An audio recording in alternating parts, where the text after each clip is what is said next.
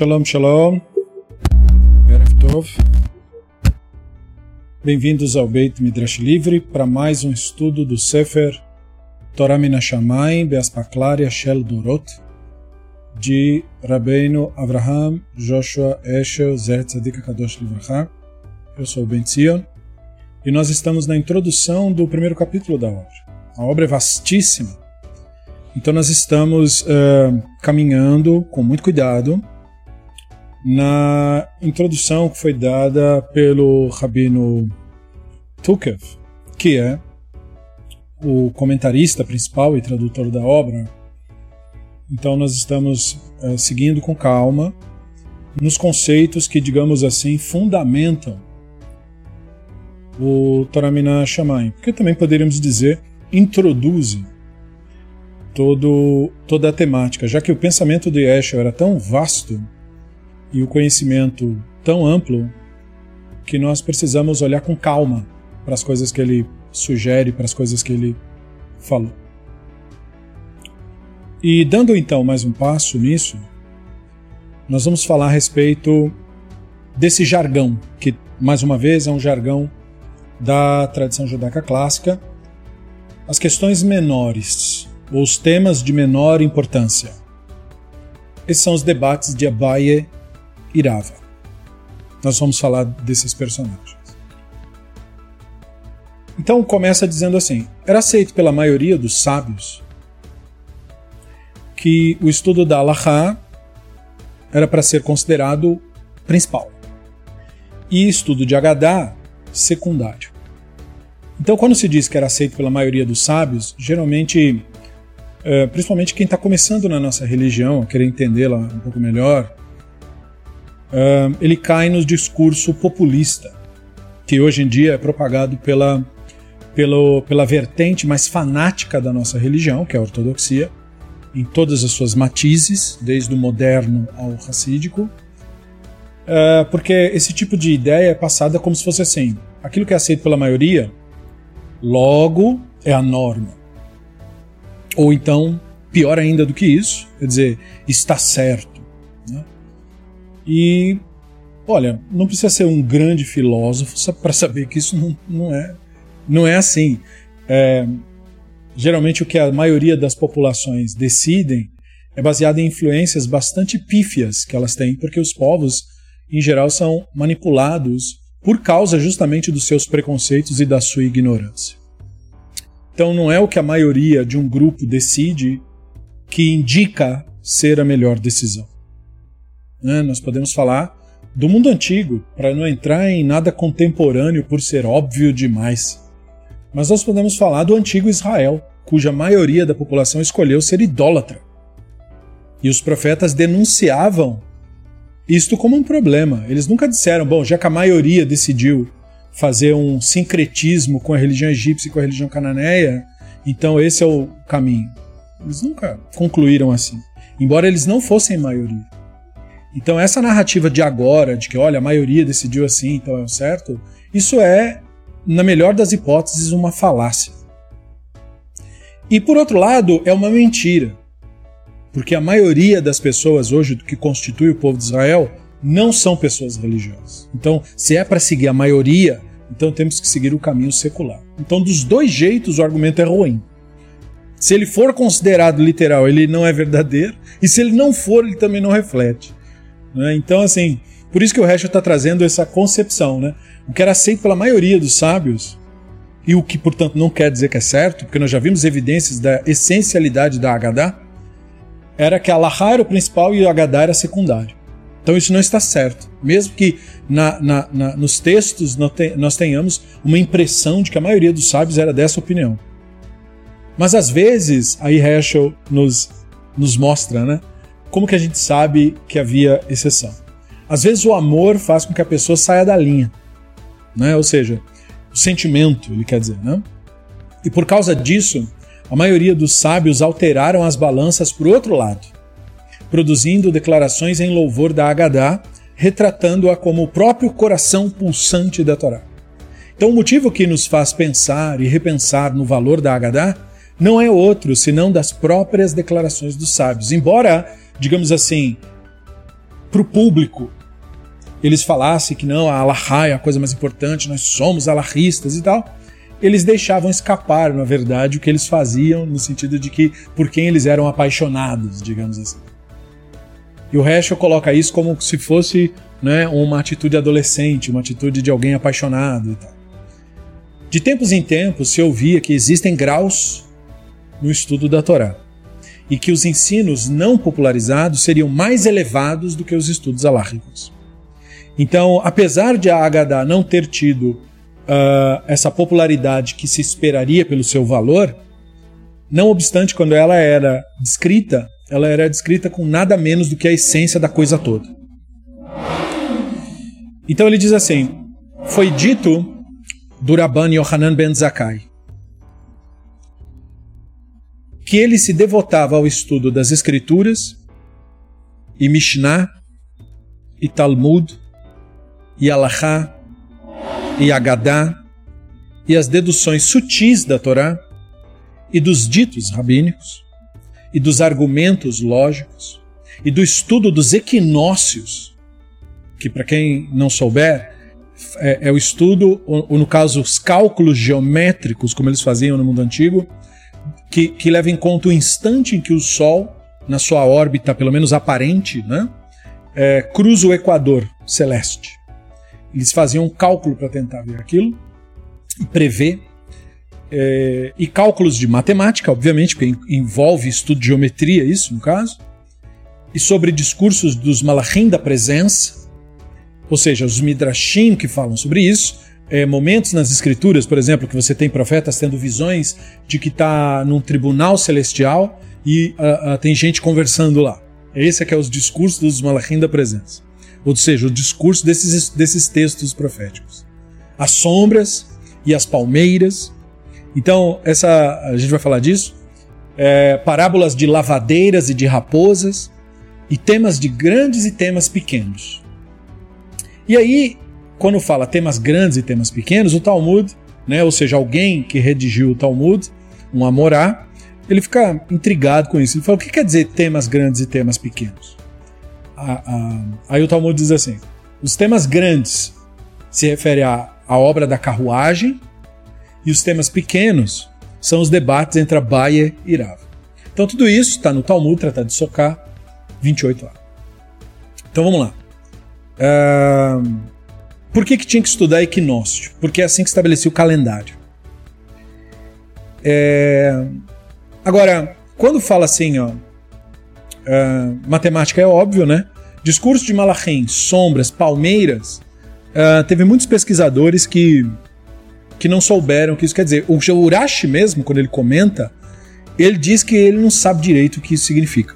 Ou seja, uh, olha só que interessante, né? O Urashi era do século XI. Então ele diz assim, bom, o que quer dizer estudar sombras? Shedim, né? E olha que Urashi era mistificador.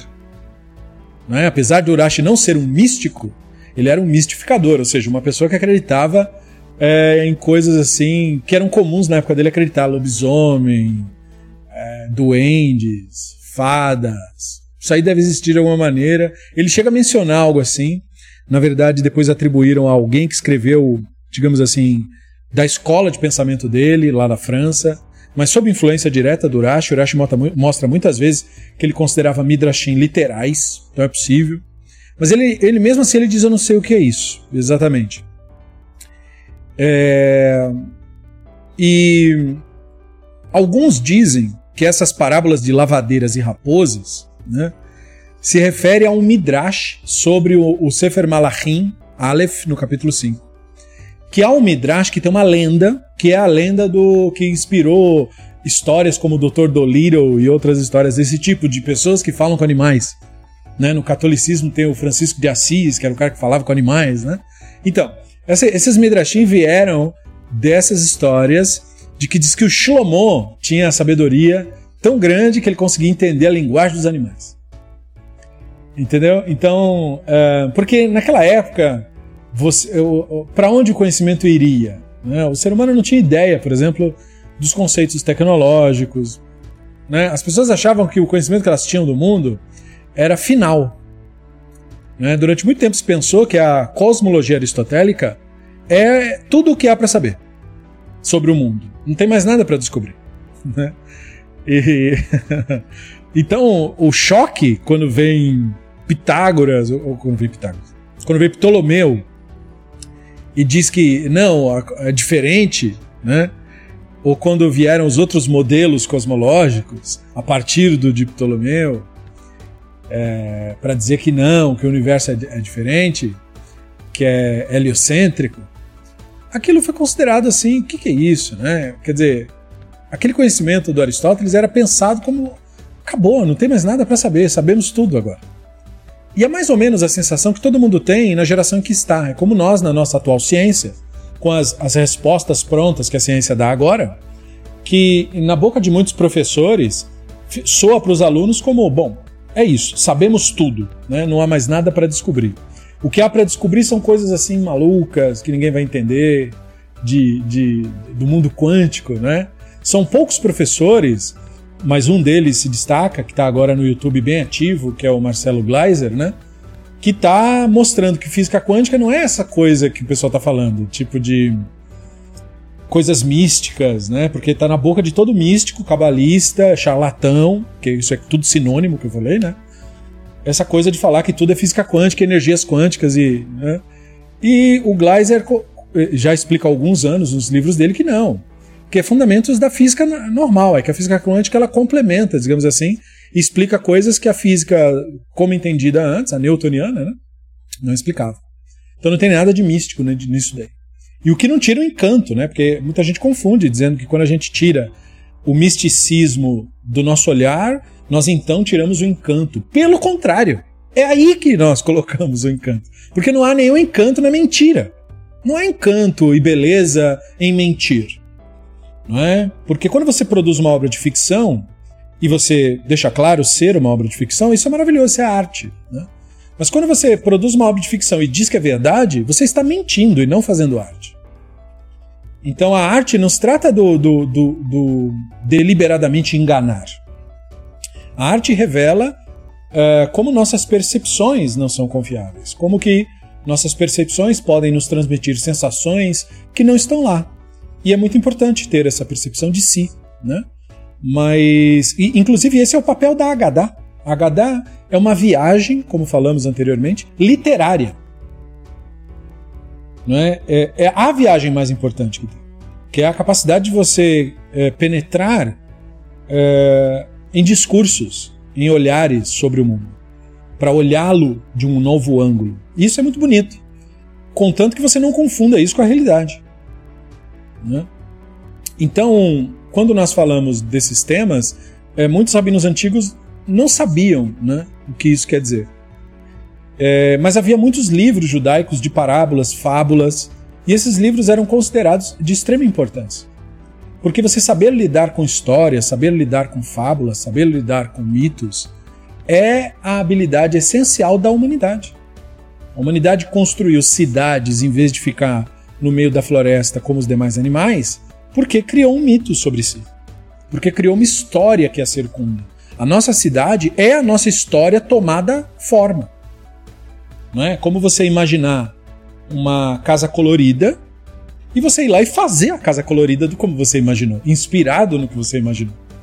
Não é como você imaginar uma roupa ideal, uma roupa bacana que você acharia bonito, e você compra tecidos e ir lá e fazer a tal da roupa que você imaginou. Você ter essa coragem de construir o mundo de acordo com a sua inspiração do momento. Né? Então, é, isso é a, a, o fator motivador da humanidade. Colocar a beleza que ele vê no mundo para fora né, e conseguir é, plasmar essa beleza no mundo físico e, portanto, transformar o mundo deste modo. Então, o nosso, a nossa capacidade de treinar o pensamento para produção e para apreciação do discurso é fundamental. E é por isso que o, o, o, Midrash ele é a essência da Torá, porque a Torá não é outra coisa a não ser isso. Ele é um convite para você construir um novo olhar. E a partir dessa nova beleza, desse novo olhar, um convite para que você faça isso acontecer de fato. Então, daí esses estudos todos. E quando se fala da obra da carruagem, todo mundo sabe que é aquele texto do profeta Yehezkel, primeiro e segundo capítulos do livro dele, que o Maimonides vai explicar no Sefer Moreh Nevuchim, que se refere ao que na filosofia aristotélica, esse ponto é importante, era chamado de metafísica.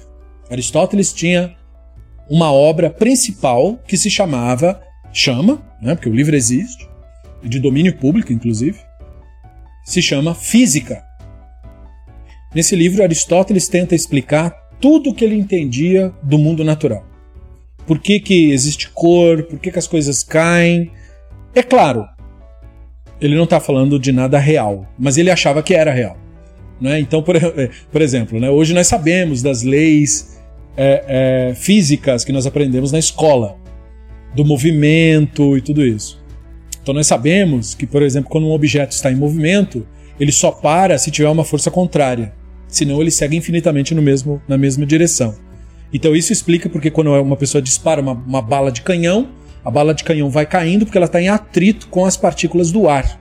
Que, e, com, e a gravidade, portanto, vence e puxa aquilo para baixo. Como que Aristóteles explicava o movimento? Ele dizia que quando os objetos se movem numa mesma direção, eles param porque eles estão cansados. porque era lógico falar isso no mundo antigo. E por que eles se movem? Eles se movem porque eles desejam, eles amam ir para aquela direção. Entende? Parece engraçado hoje, mas é, fazia todo sentido naquela época. Porque como é que uma coisa vai se mover se ela não quiser? não é? Então eles achavam que as coisas se moviam porque queriam. Então, como eles achavam que as estrelas se moviam? Ué, porque as estrelas querem. E por que elas querem ir sempre numa mesma direção? Porque elas são como pessoas apaixonadas que vão sempre insistentemente naquela direção. Percebe? Então eles imaginavam isso. E quando Maimônides pega esse discurso e compara isso com os textos proféticos, que diz que as coisas se movem por causa do amor divino, então Maimônides finalmente entendeu. Ele falou: então amor divino não é um sentimento. Olha que legal, entendeu? Amor quer dizer uma força que faz algo se mover numa determinada direção. Então por isso que o profeta disse que é, o céu se move por causa do amor do Hashem. Porque o que é o amor? Não é um sentimento, que o divino não é físico. O amor é essa força misteriosa que empurra as coisas, que faz ela mover. Percebe? Então, para o Maimonides fez todo sentido racional falar isso. E aí ele percebeu que com isso ele conseguiria entender os discursos proféticos. E aí ele começou a pesquisar isso mais profundamente, e o resultado disso é o Sefer Moreh Nevuchim. Então a obra da carruagem é a metafísica. Meta quer dizer depois. Ou seja, é aquilo que você estuda depois de ter estudado a física. O que, que a pessoa do mundo antigo estudava quando ele concluía o seu curso de física de Aristóteles? Aí ele ia estudar astronomia. Ele estudar o movimento dos astros, ele estudar como prever épocas enchentes, como navegar. Esses conhecimentos todos estavam atrelados aí o que vinha depois da física. Ele ia estudar como funcionam as emoções, como funcionam as pessoas, quais são as personalidades das pessoas. Ele ia começar a estudar coisas que tornava essa pessoa capacitada, por exemplo, para ser o sábio da corte, para ser o orientador pedagógico dos filhos dos aristocratas e dos reis do mundo antigo, ou mesmo para ser médico, ou mesmo para ser qualquer outra coisa. Então esses conhecimentos mais avançados, que envolve contato direto com seres humanos, que envolve decidir coisas para reis e impérios, esses conhecimentos eram depois da física, depois que você sabe exatamente como que o mundo funciona. Porque aí você será sábio, né? Você terá o conhecimento para tomar decisões assertivas. Então esse conhecimento era o conhecimento da metafísica, daquilo que vem depois da física. Agora note que interessante isso. No século XIII em diante, quando veio o advento do misticismo, a metafísica passou a significar o estudo do cumprimento das asas das fadas. Passou a significar o estudo dos fantasmas, passou a significar o estudo dos mundos fantasmagóricos passou a significar o estudo das energias, passou a significar o estudo de um monte de absurdo que, que, que foi tudo colocado junto com essa alcunha de metafísica. Então, hoje em dia, quando você fala metafísica, a pessoa já vem com um papo de espírito, energia, não sei do que, e não era nada disso metafísica. Metafísica era só os estudos filosóficos que só podiam ser estudados quem, para quem tivesse o conhecimento da física. Isso é metafísica.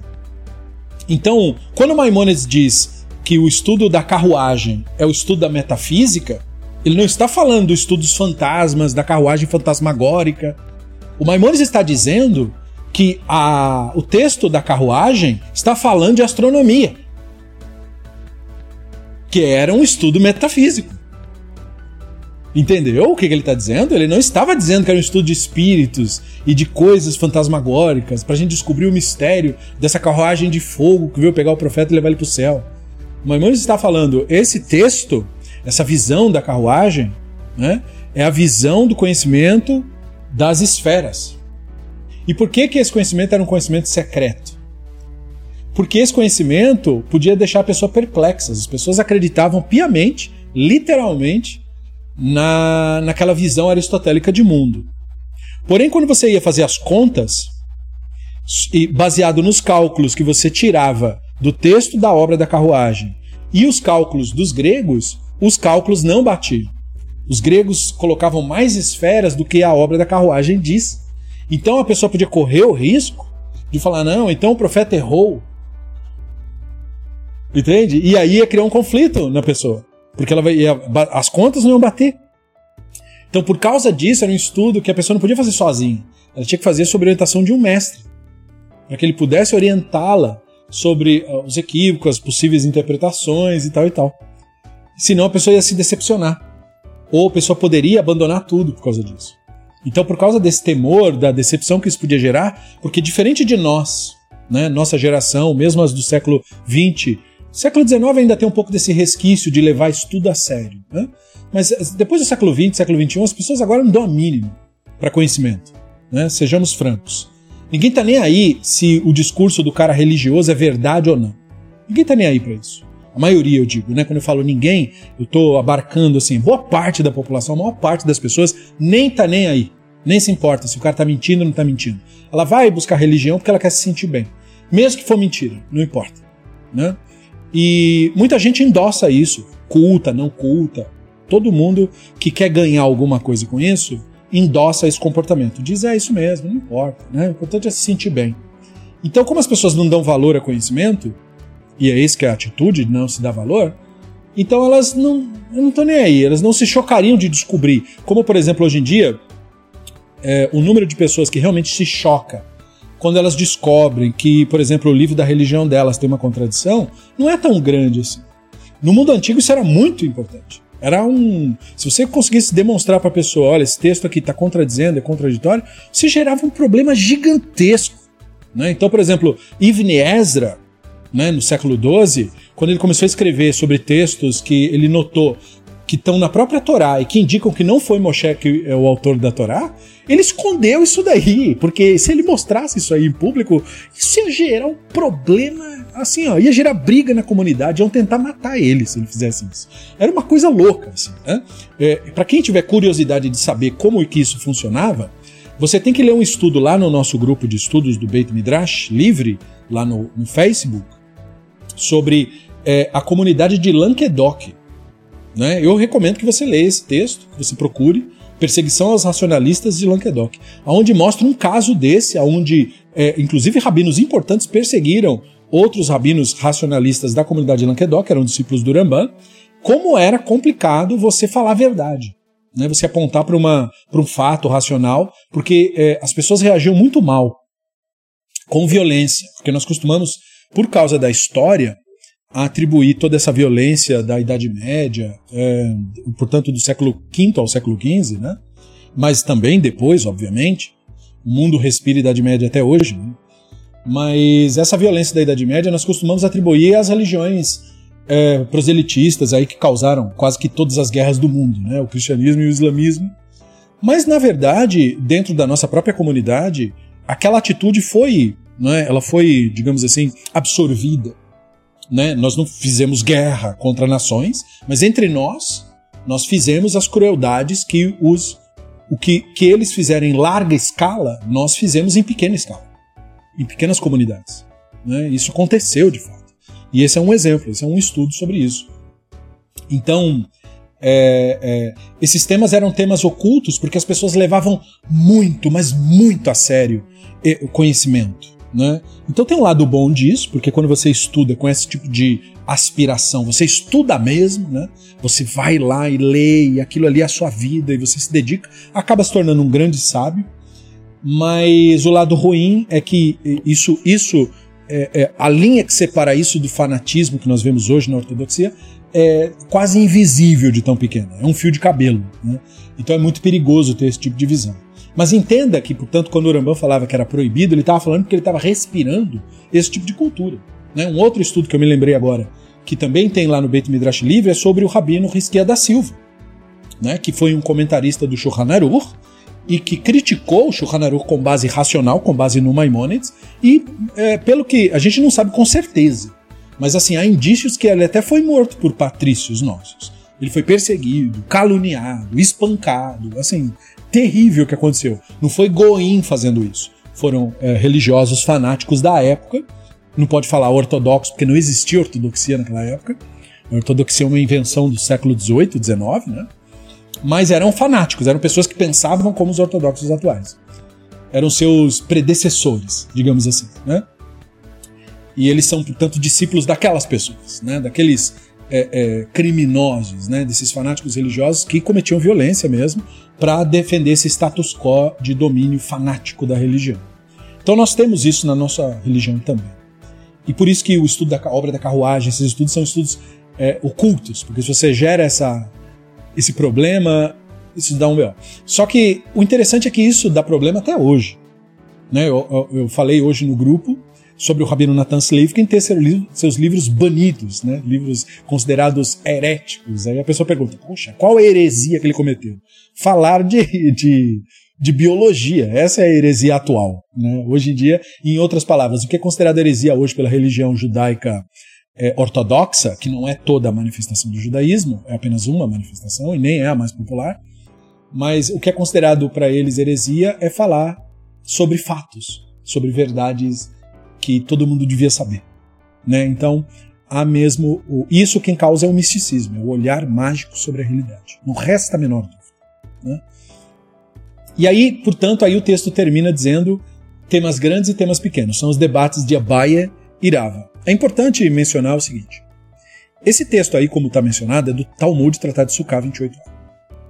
O rabino que tá, a quem o ensino é atribuído é o Rabban Yohanan Ben Zakkai. Então você tem agora uma importantíssima oportunidade de aprender ler o Talmud de uma forma é, distanciada. Porque quem lê isso aqui, a gente pede para a pessoa perguntar assim para si mesma, né? Qual o problema desse texto? E aí a pessoa lê o texto, ela vai pensar que é alguma palavra ou algum desses conceitos que foi mencionado. Mas não, nada disso é o problema do texto. O problema do texto é colocar Rabban Yohanan Ben Zakkai no mesmo contexto de Abaye e Rava. Por quê? Porque isso é um anacronismo. O Abaye e o Rava viveram no quarto século na Babilônia.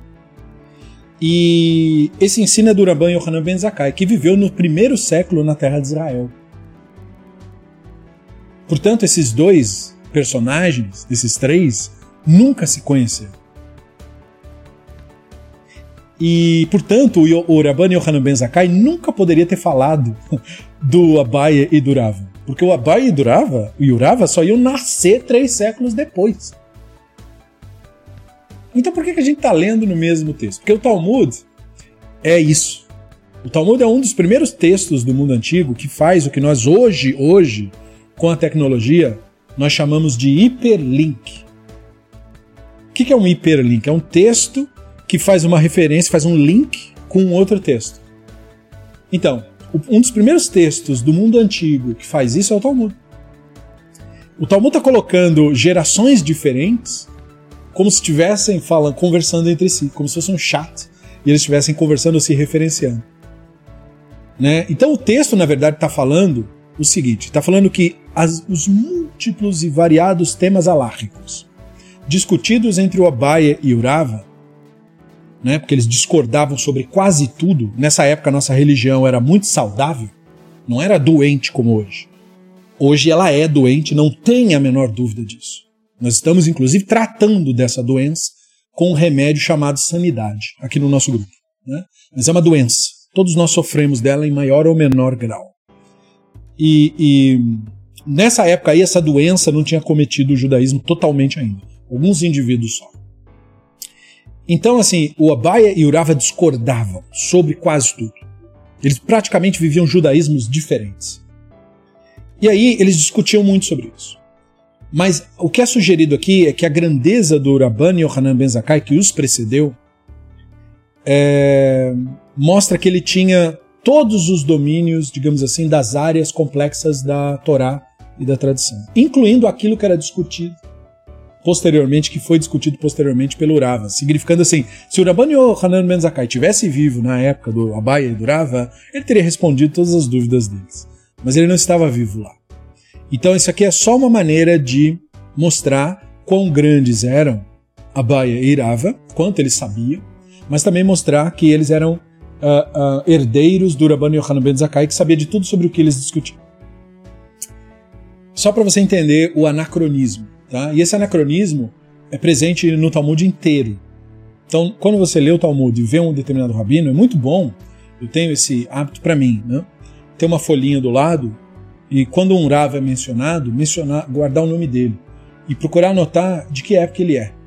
Para você perceber quantas vezes o Talmud coloca pessoas de épocas diferentes para conversar como se estivesse falando da mesma pessoa. Então perceba, não é o Abai e o Rava falando do Rabban Yohanan Ben Zakkai, porque isso não nos traria problema. Basta eles lembrarem do antigo sábio. É o Ramban Yohanan Ben Zakkai falando como se tivesse conhecido a Bairá. Nunca conheceu, porque nunca nem ouviu falar deles. Então é óbvio que isso é um elogio da questão do ensino. Isso é uma característica do Talmud. É isso que torna o Talmud difícil, um texto difícil. Ele requer esse tipo de atenção. Porque passa batido, né? Passa batido. Você fala da Bairava, todos amigos. Não, nunca nem se viram.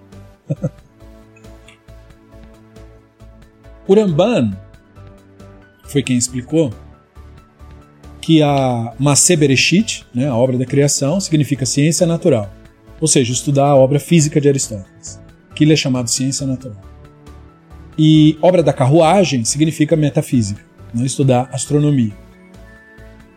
E era ele quem dizia que essa declaração contundente do Talmud corrobora com seus ensinos, concretizando e estabelecendo isso como joia do seu grande trabalho, o Mishneh Torah. É, porque ele fala disso lá no Yesodei Torah, capítulo 4, que nós vimos né, na aula anterior, os equívocos cosmológicos do, do Ramban, por que, que ele cometeu tais equívocos e qual é, na verdade, o conhecimento atual. Essa foi a nossa última aula. Né? Então entenda, para o Ramban você não entende o divino se você não entender de ciência natural. Isto é, isto é, se você não souber, pelo menos o básico, de como a realidade funciona de fato. Se você não souber isso, você não entende a divindade. Então, eles procuravam entender o divino de acordo com o conhecimento que eles tinham. Mas note então, note então. Quando o Rambana então diz assim: se você encontrar algum erro no meu trabalho, eu peço que você o corrija, isso mostra que o Ramban tinha uma convicção. Por mais que parecesse para ele que o entendimento que ele tinha do divino era um entendimento satisfatoriamente adequado, segura, seguro pelo menos, que podia ser defendido racionalmente, ele tinha uma desconfiança de que tem mais coisas, eu não sei tudo. Quem ensinou para ele isso? Bom, pode ser o pai dele, pode ser Aristóteles mesmo, que diz isso na obra dele também. Olha, eu estou fazendo o meu melhor, com o que eu sei, que ninguém venha me acusar, depois dizer, ah, ele falou, não estava certo. Se você encontrar um erro, então corrija o meu trabalho. Aristóteles fazia isso. Né? Não me parece, né? mas se você achar que está, demonstre e corrija. Que foi o que fizemos na aula que nós demos sobre esse assunto. Né? Nós não vamos dizer que ah, tem as esferas e que o significado é espiritual. Não, não é. Não tem esfera nenhuma. A única possível esfera, se você quiser, simbólica, é uma órbita, mas uma órbita não é uma esfera. Né? É no máximo uma elipse. E as elipses nem são do mesmo jeito. É... Mas o universo não funciona do jeito que Aristóteles pensava. E nós não podemos mentir sobre isso. Porque se você não tiver conhecimento de ciência natural, você não entende o divino. Porque o entendimento do divino ele está imbuído em como a realidade funciona de fato. E não em como as religiões criaram suas crenças.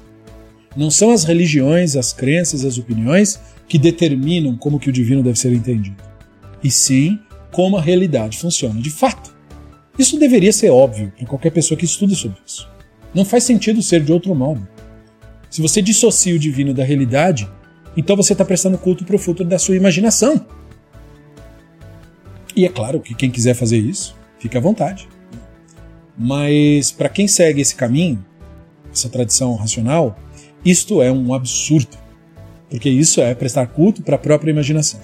E isso, portanto, iguala a pessoa ao idólatra, tirando, inclusive, da nossa tradição, essa postura, a moral de ter essa postura de falar: olha, tem esse caminho, o caminho correto, o caminho do Hashem, e tem a idolatria, o caminho errado.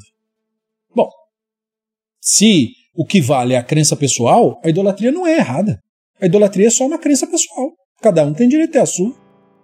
Não há nenhum erro na idolatria se o que determina a verdade da divindade é a crença individual. Porque a fé judaica não é mais lúcida do que a fé cristã, ou a fé islâmica, ou a fé Bahá'í, ou a fé hindu. Fé são só conglomerados de ideias e opiniões que as pessoas têm. É isso que é fé. É uma opinião sua. Sua opinião, ela vale tanto quanto a de qualquer um. Ela não quer dizer nada nela mesma. Ela não tem poderes, ela não gera fenômenos na realidade, não quer dizer nada, são só pensamentos. Então, se por um lado, sim, toda pessoa pode ter os pensamentos que bem entender, por outro, isso não serve para nossa discussão. Porque se você quer determinar a veracidade da Torá e dos conhecimentos, então você precisa estabelecer com clareza o que, que diferencia. E nada diferencia a não ser isso: de que a realidade é o barômetro da verdade. Só aquilo que corresponde ao mundo real pode ser considerado verdade. Nada mais pode. Nada mais pode. Então, o divino, para ser considerado verdade, tem que ser compreendido dentro e não fora da realidade. Tem que ser um conceito cuja correspondência esteja no mundo real. E, portanto, a visão mistificadora é impossível de ser verdadeira, porque ela não se verifica no mundo real. Ela só está na imaginação das pessoas que assim pensam. Então é por isso que é importante entender isso. Entender o Maaseh Bereshit, entender a obra da criação, diz Urambano, é entender o mundo real, a ciência natural. Não é crer que as coisas surgiram com mágica. Não é isso. É entender como o mundo real funciona. E entender a obra da carruagem é entender como o universo funciona, portanto. E essas duas coisas são ligadas uma à outra. Por isso, física e metafísica. Nascer Bereshit, nascer Merkavá. O que o Ramba está tentando mostrar é que havia uma correspondência entre uma coisa e outra.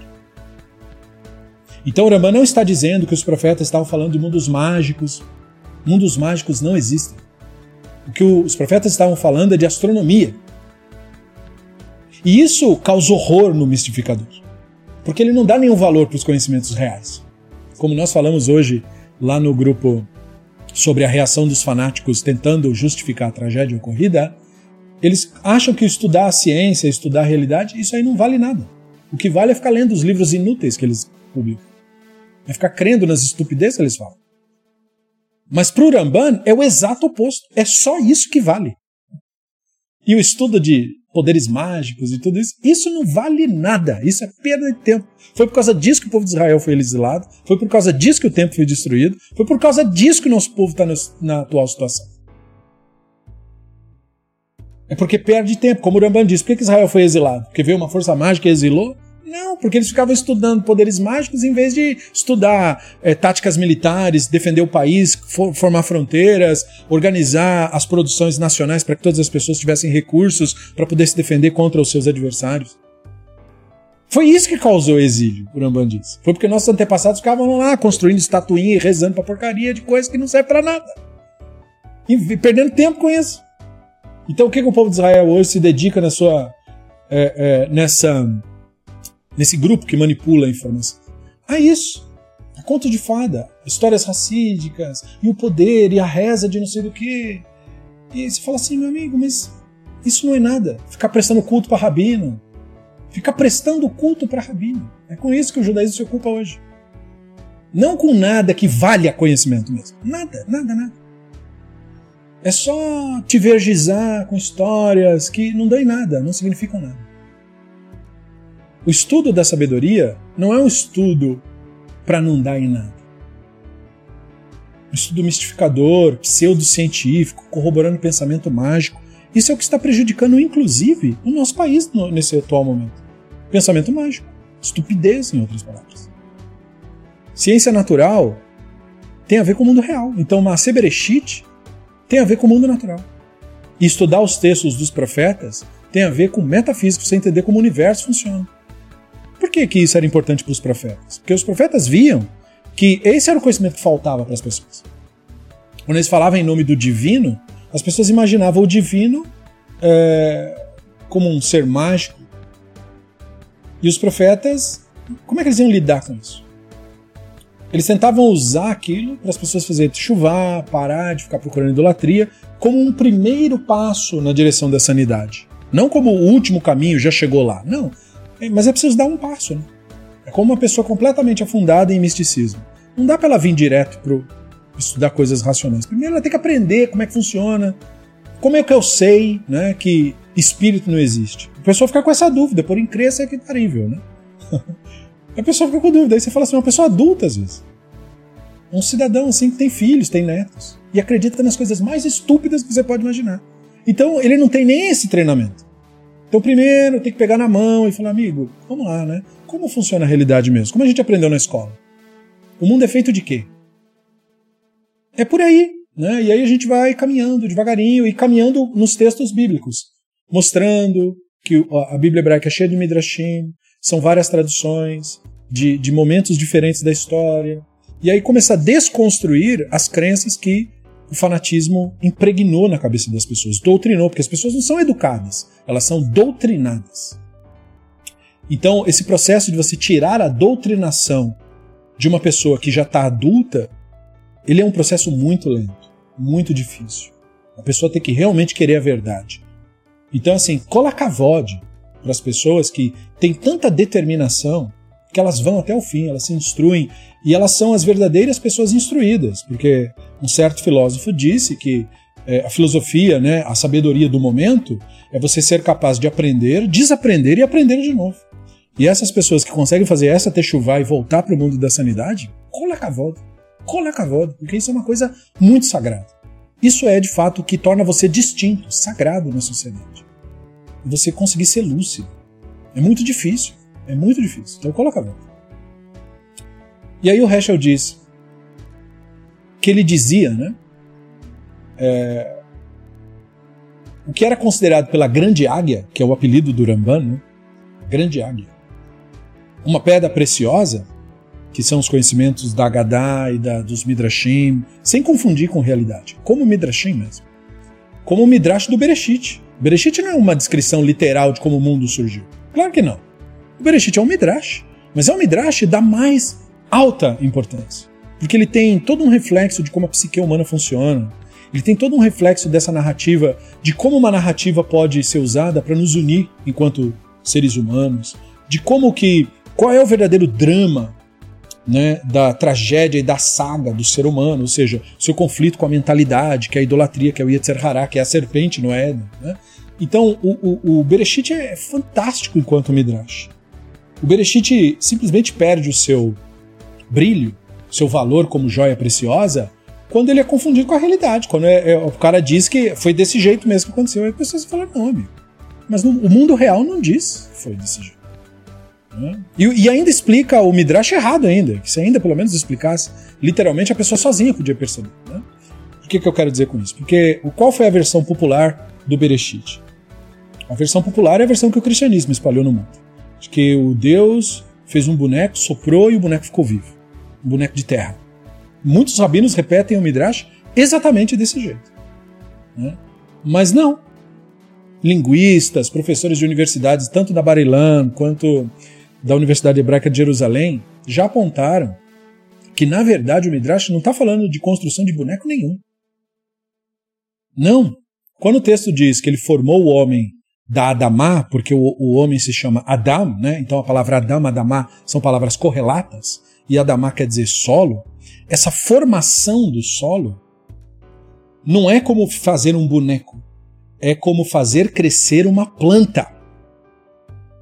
Essa é a imagem que o Bereshit está trazendo. Não a imagem de quem faz um boneco, mas a imagem de quem faz uma planta crescer. E essa ideia do boneco é tão popularizada que até filósofos que são para tudo competentes, e eu os admiro imensamente, como Alan Watts, que eu tenho livros e amo escutar, as aulas e tudo, quando ele fala da nossa tradição, ele fala segundo essa visão. Né, de que é como um, um fazedor de cerâmica fazendo um boneco. Porque foi assim que ele aprendeu, ele teve educação cristã, ele não foi estudando, não estudou no Yeshiva, né? Mas mesmo se tivesse estudado no Yeshiva, se fosse Yeshiva ortodoxa, provavelmente ele teria aprendido assim também. Porque Yeshiva ortodoxa é praticamente um convento católico, ensina crenças populares e crendices absurdas. Mas se você estudar em faculdade com professores competentes, você verá que não, não, não. É muito mais belo, inclusive, o Midrash original, né? Porque ele vê o ser humano como uma planta. E é por isso que essa planta vindo da terra, como os antigos hebreus pensavam que as plantas vinham, né? não havia uma correlação exata do vegetal enquanto ser vivo. Eles nem achavam que planta era uma coisa viva, porque a palavra vida em hebraico tem a ver com uma coisa que se mexe. E a planta não mexe, pelo menos visivelmente, né? ela mexe sim, mas hoje só com tecnologia, para a gente é, ter visto a prova disso. Então eles não sabiam que planta era uma coisa viva. Então o homem era a planta que se tornou viva ou seja, que passou a se mexer. Por isso que o fruto do homem é o mesmo, a palavra hebraica para o fruto do homem, né, os filhos do homem, é o mesmo para a planta, que é o pri, né? Pri Adam, pri Aetz. Né? O fruto do homem, fruto da planta, é a mesma palavra. Né? O, os filhos do homem são as sementes do homem. A própria, o próprio líquido né, do homem que gera a, a, a, né, a fecundação é chamado de a semente porque o homem é visto como uma árvore. Então, o, a metáfora do Midrash do Bereshit é muito mais bonita e, e significativa do que o que foi popularizado. Quer dizer, nem para isso prestam, nem para explicar correto o negócio. E, e, e aí perde-se toda a beleza que o Midrash procurava trazer. É? De que nós somos, portanto, quando nós olhamos as árvores, são nossas irmãs. Olha que legal isso, né? principalmente para agora. São nossos irmãos e irmãs as árvores. E por isso que a Torá vai dizer, né? É, quando vocês forem à guerra com os teus inimigos e lá tiverem árvores frondosas, frutíferas, não destruam as árvores. Né? Por acaso a árvore é um homem para que você assistir? Né? Ou seja, você vai destruir a árvore, ela é teu inimigo? Né? Não, ela é teu ancestral, como se fosse. Né? Vocês são como árvores tiradas do chão. Por isso, uh, os elogios para as pessoas justas sempre associam o justo com árvores. Né? O justo é como a palmeira, o justo é como uma árvore frondosa, o justo é como uma árvore cujos ramos se espalham e tal. Né? O justo é como uma árvore plantada na beira do rio. Então, essa coisa de você é, é, entender que o corpo humano, na visão antiga dos hebreus, era como uma alma vegetal, por assim dizer. Então, isso é muito mais bonito do que a ideia do boneco e, e deixa muito mais claro que é um midrash. Porque quem é que vai dizer, né, em sã consciência, que literalmente o ser humano é um vegetal que virou gente? Quem é que vai dizer isso? Sei lá, pode ser que tenha gente que diga, mas eu digo, aí é assinar o atestado de vez, né? De loucura. Mas o Midrash é belíssimo, não é? E significativo e profundo, e portanto tem todo o valor. Então nós não diminuímos o valor do Midrash quando nós tiramos as mentiras místicas dele. Pelo contrário, é aí que a beleza surge. Né? Porque o que enfeia tudo isso é a pseudociência. É isso que enfeia, é isso que banaliza, é isso que profana a verdadeira sabedoria que está lá. Porque não pode haver nada sagrado na mentira. Não pode haver nada sagrado no engano. Não pode haver nada sagrado na ignorância. Não há beleza na ignorância. A beleza está na sabedoria, no conhecimento de fato. Não há beleza no mentir, no enganar, no iludir. Não há beleza nisso.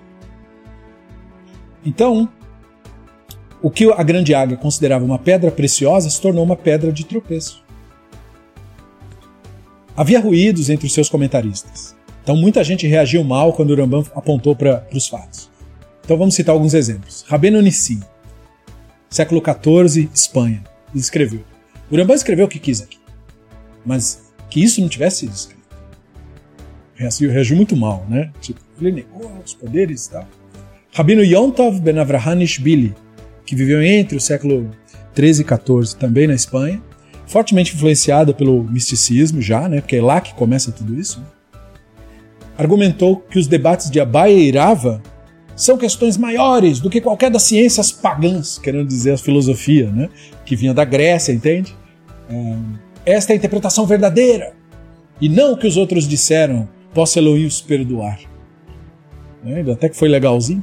O Rabino Yosef Karo, né, século XVI, Safed, seguindo os ensinos do Rabino Eliezer Rizma, declarou que um dos conhecimentos do mundo natural isso é coisa secundária. Como os ortodoxos fazem hoje, né? estudar matemática, ciência, biologia.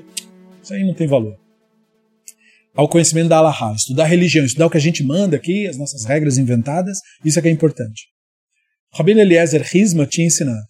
As leis das ofertas de pássaros e cálculos dos dias mensuais são essenciais para Allah. O estudo dos equinócios, cálculos matemáticos são sobremesas da sabedoria. Está na Mishnah de Avot.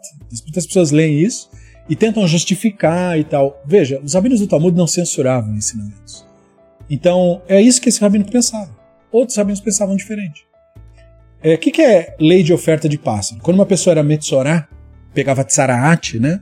aquela doença que não existe, né? As pessoas gostam de associar com lepra, porque quando foi traduzido para o grego, foi traduzido assim. E aí o cristianismo popularizou desse jeito, como se a Bíblia estivesse falando de lepra. Não estava. Por quê? Porque os sinais da doença e a maneira como cura e trata não tinha nada que ver com isso. Né? E outra, também a maneira como contraía, né? Na tradição judaica, Saraat era contraída por fazer Lachonará. E nós temos o exemplo na Torá. Miriam fala mal de Moshe porque Moshe resolveu casar com uma mulher cuxita, se metendo na vida dele, como se ela tivesse esse direito. Resultado, ficou inteira é, Metsorá. Né? Ela pegou Tsaraat, a pessoa que pega Tsaraat fica Metsorá. E aí tem o rito de purificação do Metsorá, que envolve oferta de pássaros. Né? Um pássaro fica, outro pássaro é libertado, não sei o que. Tem todo um rito mágico lá, que já foi explicado no nosso grupo de estudo por que esses ritos mágicos eram feitos eram feitos para, digamos assim, desmamar a população do que elas já faziam, esses ritos mágicos, essas coisas assim, essa, esses ritos que têm cara de religiões africanas, porque são. Né? As pessoas gostam de separar o Oriente Médio da África, mas não tem por que separar. São, é, é, respiram o mesmo tipo de cultura. E aí a, a idolatria também acaba entrando nessa história toda. Isso era praticado amplamente pelas pessoas. Então, quando veio o rito da Torá e o rito do templo, esses ritos mágicos foram confinados no espaço do templo e só os sacerdotes eram autorizados a fazê-los para que a população desmamasse disso. Parasse de praticar isso, parasse de aprender isso, parasse de ensinar isso para os descendentes. E aí, com o passar do tempo, o, o próprio Ramban assim explica, era para as pessoas meio que se distanciarem daquilo até aquilo deixar de ser praticado mas naquele período ainda era. E só podia ser pelos sacerdotes para causar esse desmame. Então a pessoa não podia mais fazer, mas ela ia olhar para ela não se sentir. Né? E também para também não, não, se sentir tentada a ir fazer escondido. Então ela via fazendo. Ah, tá, então foi feito. Né? A pessoa se sentia. Era como um placebo. E então fazia esse rito e os cálculos dos dias menstruais era feito com base em observações da lua. Então é essencial para Lahal. Interessante é ele falar que cálculo desse, de equinócio e matemático era uma coisa menor. Porque sem o cálculo do equinócio, você não calculava o calendário certo. e calcular o calendário errado faz, por exemplo, o Pessa cair na data errada. então, como que isso não é essencial? Mas, enfim, é o que ele achava. Né? Porque ele, na verdade, queria desprezar a matemática, a origem da matemática na Grécia. Então, na verdade, é uma maneira de dizer, ah, os gregos não são tudo isso. Né? Mas é, outros rabinos discordariam. Né? Mas tudo bem, tinha sua opinião. Então veja que tem mesmo essa tendência de você querer tirar o racional da história. Caro comenta e o Heschel destaca. Mesmo que equinócios e matemática sejam temas elevados, ele está comentando aquele texto, né? o Ilhot Yesodei a Torá do. É, ou seja, que lidem com forças celestiais, então ele até sabia, né? enquanto as leis das ofertas de pássaro do Metsorá sejam de menor significância, ele até admitir.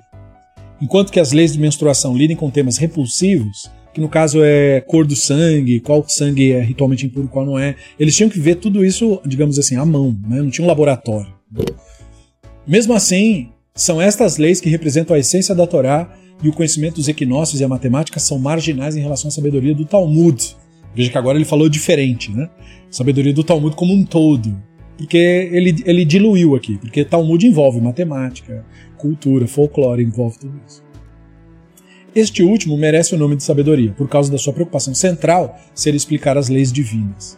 Então o Caro está tentando meio que colocar panos quentes aqui. Não, não é que a gente quis dizer que não vale nada. A gente só quis dizer que comparando com o Talmud, o Talmud é mais importante, porque o Talmud, para que você estuda esse livro? Para entender as leis divinas. É, mas é colocar panos quentes, mesmo assim. Né? Que superou os mestres de Allahá, né, todos eles, fez a seguinte confissão: Considero mais agradável estudar os princípios da confiança, ou seja, as nossas convicções tradicionais de que tem uma divindade, de que o universo teve origem, de que existe profecia, no sentido de dizer o ser humano pode não é ser inspirado pelo divino diretamente, isso é possível. Né? São, são princípios da nossa confiança. Nossa tradição traz para o mundo esses fundamentos aí. Ela não diz para o ser humano é, outra coisa, ela diz isso: ó, o universo teve origem, existe uma força, existem as forças que deram origem a esse universo, e você pode ser inspirado por essas forças, a como você ter contato com essa coisa. É basicamente isso. Né? É, então ele considera mais agradável estudar sobre isso do que quaisquer dos outros estudos, que é estudar regra, como faz os ritos e tal. Porque é, a gente chama isso de estudo. Mas não é mesmo assim estudo no sentido pleno da palavra. Por quê? Porque o que você precisa para estudar o Shohan? Saber ler e acreditar em misticismo. Basicamente é isso. Então, se você não for uma pessoa mística, você vai preferir estudar o Mishneh Torah. E o Mishneh Torah, o que você precisa? Você precisa saber ler. Porque o Mishneh Torah é muito fácil. É só olhar. Faça isso, não faça aquilo. A nossa regra é essa, nós acreditamos assim, nós fazemos assim. O rito é assim. É, Shabbat é feito desse modo e daquele modo. Pode fazer isso, não pode fazer isso. É só isso. Não tem grandes trabalhos, exceto os primeiros capítulos, né, como o Heschel vai falar. A obra principal, Mishneh Torah, a seção que é devotada ao pensamento né, religioso que nós temos, é denominada Yesodei a Torá, fundações da Torá. Né? Então, o resto não é denominado fundação da Torá. O, as leis das ofertas, as leis menstruais, ou as leis, ou todas as outras leis não são chamadas fundamentos. O que o Rambam chama de fundamento? Tem uma concepção clara do que é o divino, o que é isso aí, ter uma concepção clara de como o mundo natural funciona, ter uma concepção clara das midot, ou seja, dos comportamentos do ser humano, saber fazer uma autoanálise, e, e, e sobre a techuvá, sobre a necessidade de você ser, é, ter caráter, né, ser uma pessoa honesta, enfim, saber fazer techuvá. Tudo isso daí é fundamento. É, a religião depende disso daí. Aí o resto é, como disse o Hillel, né? O que, é toda a Torá? Toda a Torá é você não fazer com o outro o que você não quer que faça com você. Isso aí que é toda a Torá. O resto é comentário.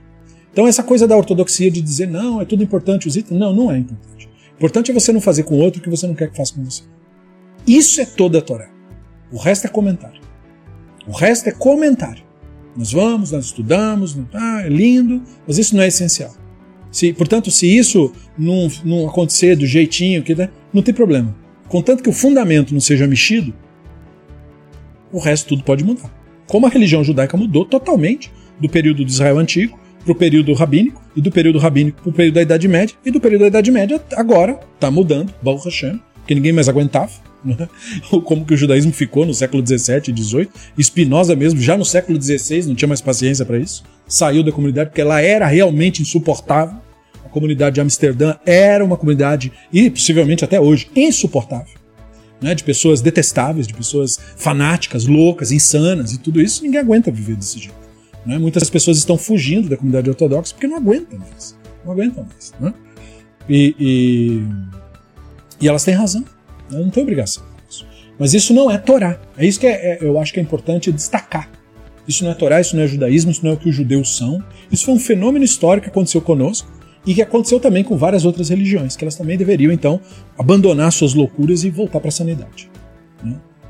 Uh, então ele também enfatizou que o conhecimento da natureza é pré-requisito, pré-requisito para o conhecimento divino.